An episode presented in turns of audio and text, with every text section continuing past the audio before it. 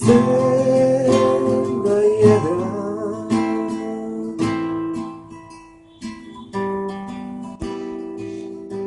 grandes momentos están hechos de valentía, de coraje, de aventura y de locura. Están hechos de tropiezos, de caídas inesperadas, de sangre ardiendo por las venas, de sueños rotos en mil pedazos y reconstruidos de la nada. Los grandes momentos no se piensan, ni se pueden llegar a imaginar.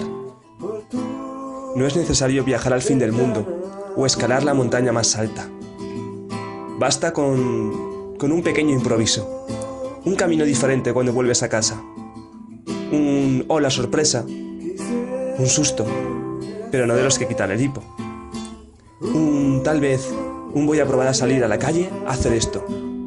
No sé, lo que sea. A ver qué pasa. Y luego me lo cuentas y nos echamos unas risas.